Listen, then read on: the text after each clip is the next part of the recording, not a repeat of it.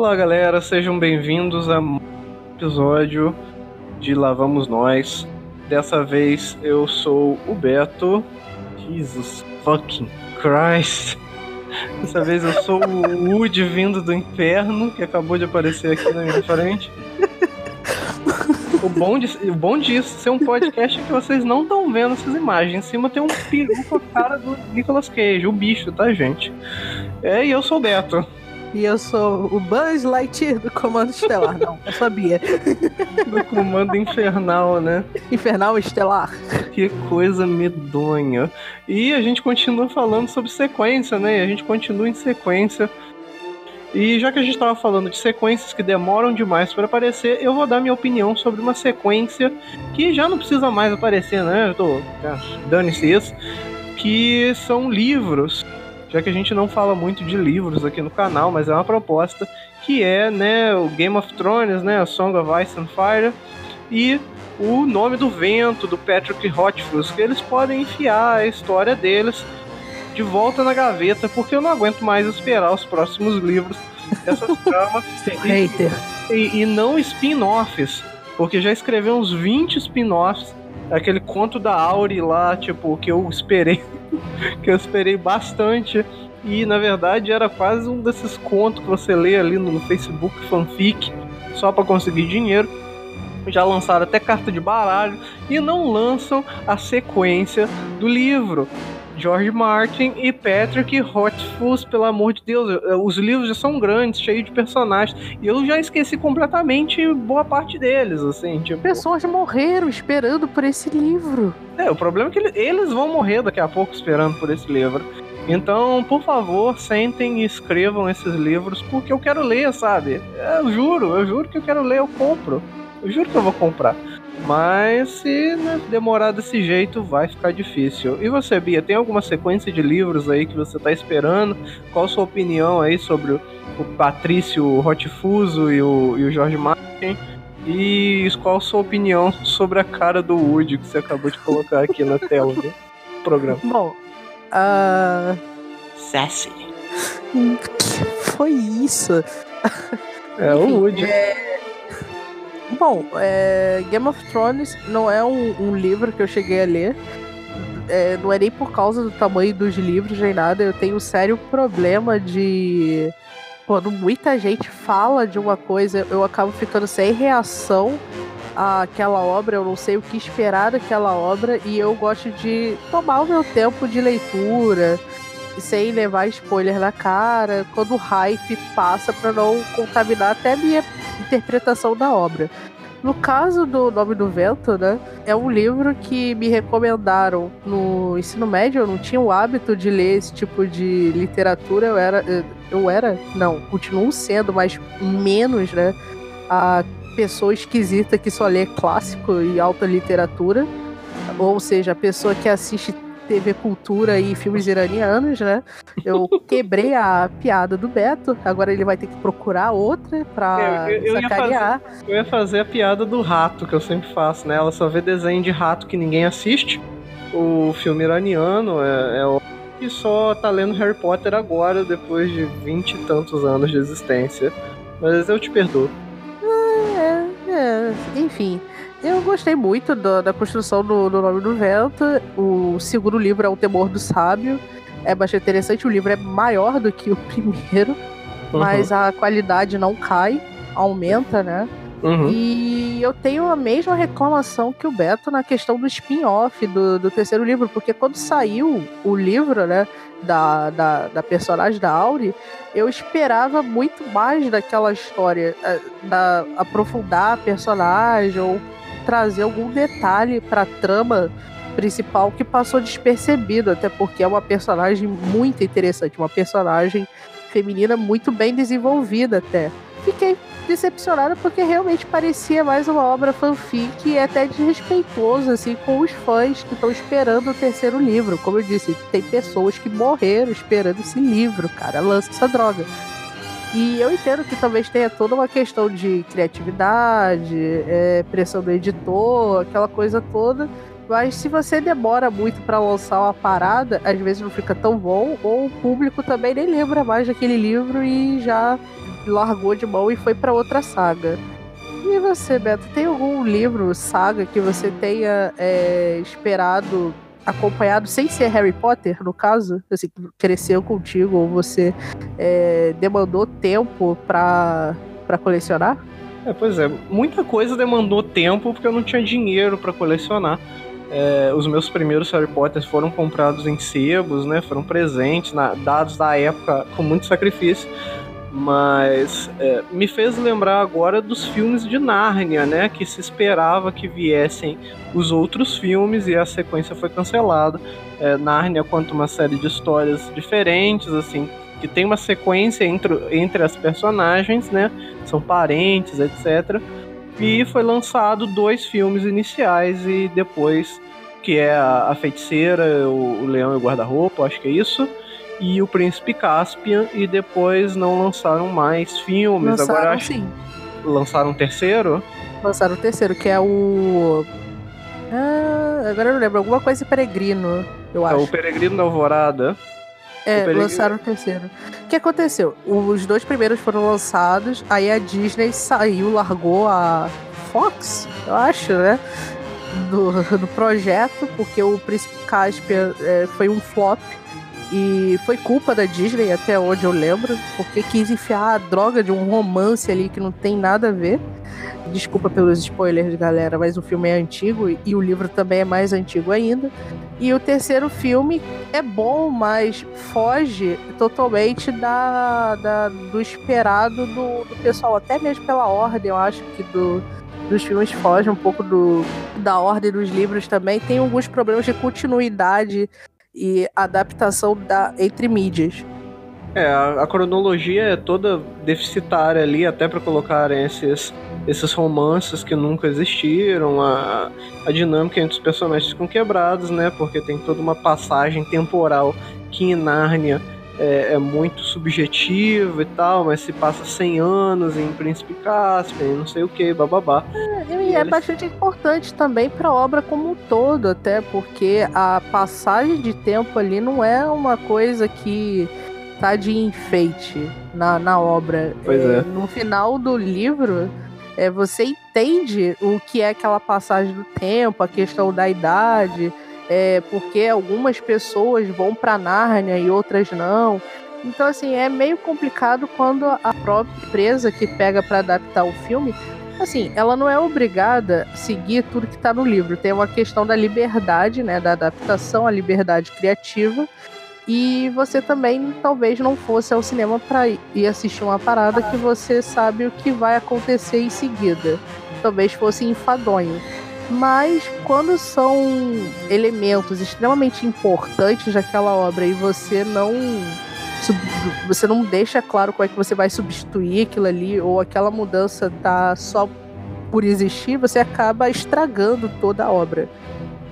Eu vi, eu vi aqui, realmente lançaram esse terceiro. Eu acho que eu já tinha até visto essa cena do da onda aqui, né? O Peregrino, a Viagem do Peregrino da Alvorada foi lançado em 2010. É, eu não tinha, eu não, não lembrava dele pra você ver como é que ficou. De qualquer forma, Nárnia tem ainda mais uns três capítulos, eu acho, que seriam abordados até ser cancelado. E agora, não sei se foi cancelado, porque eu lembrei agora de Nárnia, mas tinha um projeto de, da Netflix que, que abordaria, voltaria com Nárnia, né? E seria uma coisa que eu gostaria de ver com qualidade, porque é uma obra que eu gosto bastante. É, outra descontinuidade que eu vi também foi a série do Blade.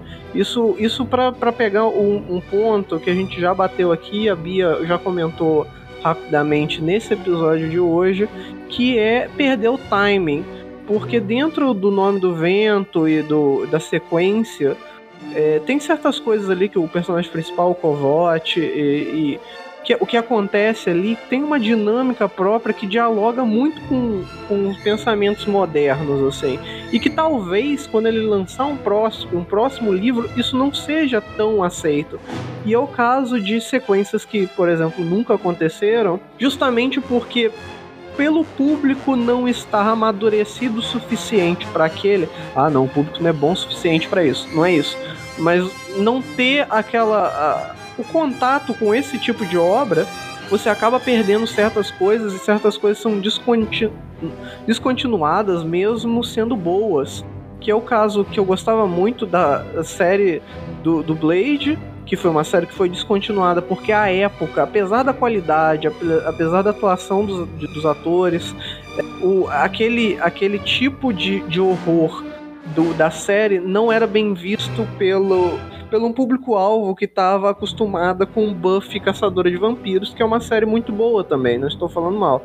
Então a série foi descontinuada, e eu lembrei também de outra série de, de Netflix que foi descontinuada por, com essa justificativa oficial, que foi Hannibal, que eu achava que era uma série muito boa e que foi cancelada porque não estava dando audiência, a audiência. Tudo bem que a Netflix costuma cancelar algumas coisas do nada, mas a justificativa oficial é que não estava dando audiência porque eles entendiam que o público ainda não estava preparado para aquele tipo de conteúdo daquela forma.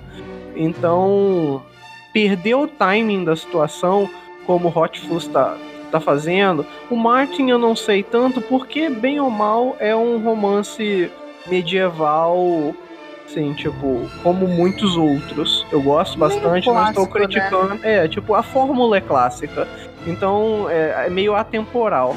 Mas o Hot Fuzz tem algumas dinâmicas entre o Kovote e outros personagens, principalmente do núcleo feminino, que ali eu questiono bastante, mas que só funciona dentro de um contexto mais ou menos esse atual que a gente vive agora. Então, se ele demorar 10 anos para escrever o segundo, ele pode acabar perdendo o timing da parada.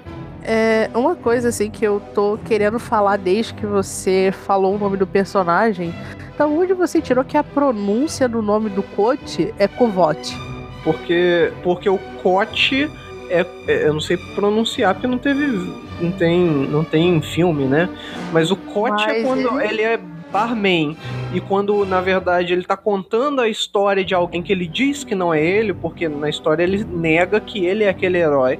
É Kovote, é K-V-O-T-H-E, é, alguma mas, coisa assim. Mas ele fala que é Cote e o outro é Quote. Tá, mas ele não diz a pronúncia, porque Quote, o que que vira um ele, W? Ele fala, logo na, na orelha do livro, ele fala na descrição e ele fala qual é que é a pronúncia do nome, tanto que ele fala que nomes são importantes.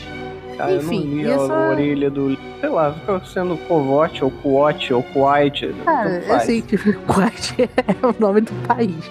É, enfim, é, era só uma implicânciazinha, mas é até interessante para outros episódios e tal sobre essa questão de nomes de personagem.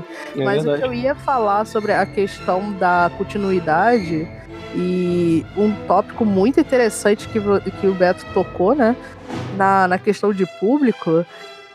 Tava tendo uma onda, agora puxando para quadrinhos de novo, da Marvel fazer personagens, uma mudança é, de alguns personagens, né? Tipo o Iron Man me substituiu pela Iron Heart. Seria uma mulher negra e tal que recebeu o bastão do Iron Man, pelo que eu entendi.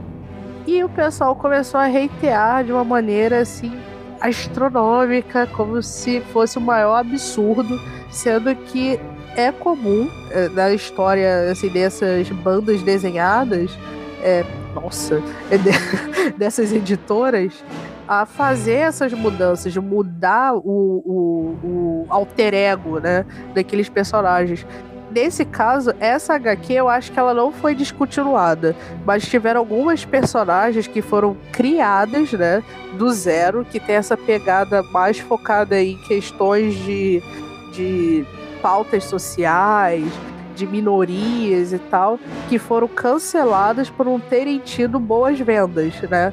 E aí entra o meu questionamento, que muito, muitos fãs até é, tento colocar como se fosse uma forçação de barra, que é um público que não costuma consumir HQs apenas chatos e barulhentos. Eu defendo que não é necessariamente isso.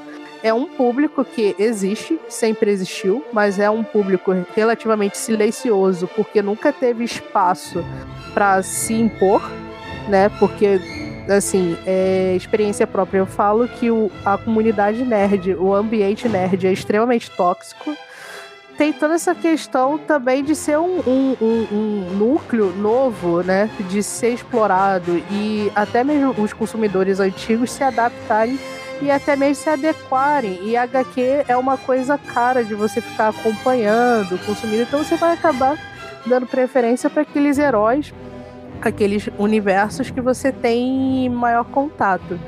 E é isso, não sei se o Beto concorda, discorda, não sei se vocês concordam, discordam. Provavelmente podem discordar de mim, mas tô aberta para saber a opinião de vocês também. É, esse, esse debate da inclusão de, de personagens, da modificação de alter egos é sempre um debate polêmico, né? Ou pelo menos sempre um debate complexo, porque tem uma série de situações, como a rentabilidade, temos que lembrar que as empresas que fazem HQs são empresas então elas estão focadas em lucro, é, mas ao mesmo tempo existe uma demanda social ali que pode ser transformada em demanda por produtos. E a gente abordou isso em, em outros, outros episódios, tanto nessa temática dessa semana quanto em outras temáticas, mas é importante ter essa representatividade e de que ela surja de forma orgânica, como assim, na minha opinião, se não for orgânica, vai artificial mesmo. Eu acho importante que essas representações é, estejam lá, pelo menos para quebrar um paradigma de que essa possibilidade pode existir e ninguém vai morrer por isso. Mas sendo orgânica, como foi dito no caso do, do Star Wars, tão melhor. Quando você. Eu acho o caso da Iron Heart é, muito bom, assim, a mesma coisa do Miles Morales. Talvez mais a Iron Heart do que o Miles Morales, porque o Spider-Man ele é meio que atemporal, enquanto o Homem de Ferro ele, ele já era acabado e velho desde o início, né? Diferente do universo uhum. Marvel, ele é um alcoólatra, se não me engano, ele é plégico, é, ele não vive sem a armadura. É, e na Marvel não tem, na, na Marvel, nos filmes não tem isso. E, assim, uma hora. Batman, uma, né? É, uma hora ia acabar. É, o Batman tentaram fazer isso. Mostrar, tipo, ó, já tem 50 anos de Batman, vamos tentar trocar? Aí tentaram trocar, não deu certo. Tentaram trocar por pseudos Batman. Eu ia falar sobre o Nome do Vento e eu acabei é, esquecendo totalmente, só pra falar sobre a questão da, da continuidade. É que, assim, o personagem ele tá dentro de uma tem um marco temporal interessante e eu acredito que o mais importante no problema de dele demorar muito a lançar esse terceiro livro é o público-alvo, porque nós estamos envelhecendo, nós não paramos no tempo. Então, assim, os dois primeiros livros podem ser extremamente interessantes pra gente. Eu li, tava com 17, 18 anos. Atualmente eu tô com 24, então assim, minha cabeça já mudou, já tenho uma interpretação até bastante crítica do livro em diversos aspectos e talvez o terceiro livro não seja do meu agrado justamente por isso. E talvez se ele tivesse lançado, sei lá, há quatro anos atrás, ainda estaria do meu gosto. Então tem toda essa questão também do amadurecimento. Não se sabe se ele está fazendo um estudo de público. Algo que, assim, apesar de até ter uma opinião meio crítica a Harry Potter, mas mais por implicância mesmo, é que eu tenho que elogiar a autora, porque ela, pelo que eu observo, ela trabalhou muito bem essa questão da continuidade do público-alvo dela e o universo que ela foi construindo. Então acho que é o melhor exemplo de sequência e continuidade que a gente tem atualmente. É, é esse ponto é interessante. Eu pensei, é, é realmente um paradigma, vai ser um paradigma para o Rothfuss terminar a, a, sequência do livro, porque ou ele vai acabar escrevendo o terceiro, porque o, o, segundo livro termina num marco temporal que não tem como dar saltos temporais. Então ele vai ter que escrever continuamente, continuando a partir da onde ele deixou. Se ele amadurecer demais a, a, trama ou a linguagem personagens, amadurecer entre aspas, mas se ele adaptar demais isso para acompanhar o nosso envelhecimento, que éramos o público-alvo 10 anos atrás, vai gerar um gap ali de tipo, como isso virou aquilo? Como o personagem agora pensava isso num livro, tá pensando isso outro? Ou ele vai se afastar completamente do público base, porque os dois primeiros livros não vão ter o alvo e o terceiro vai ter. Então, tipo, o Patrick tá perdido, né? Ele deve conseguir terminar se ele, se ele tiver vontade de fazer. E o exemplo do Harry Potter é realmente muito bom, porque você tem um livro, você tem 11 anos e aí você vê a história daquele garoto de 11 anos que vai entrar na escola de magia bruxaria de Hogwarts. E todo ano praticamente você você envelhece e o personagem envelhece com você. Então tem até algumas coisas meio bobas ali, tipo quando o Harry começa a descobrir o amor e não sei o que, que ele tem um casinho ali, um casinho aqui, bababá. Tem uma. Em determinado momento a gente tem 15 para 16 anos e o Harry começa a dar chilique de 15 a 16 anos, que é uma das partes mais insuportáveis do, da obra mas a gente entende que é um trabalho da J.K. Rowling em, em, tentar se comunicar e tentar fazer com que, que a gente enxergue aquele personagem que tem a nossa idade da melhor forma possível. E fora que eu acho assim que é uma obra para todas as idades, né? É lógico que quanto mais velho você começa, igual a Bia tá começando agora, depois dos 20, é você vê com muito mais afastamento os três primeiros livros a coisa vai começando a ficar séria a partir do quarto, quinto livro. E aí, dos 20 aos 30, qualquer um consegue entender o que está se passando ali. Mas os três primeiros, assim, tipo, tem aquele encanto, a magia, não sei o que.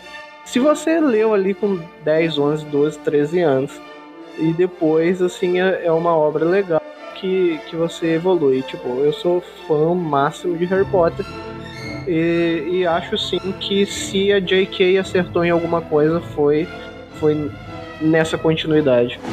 Mas é isso, a gente já extrapolou o tempo de uma forma absurda aqui.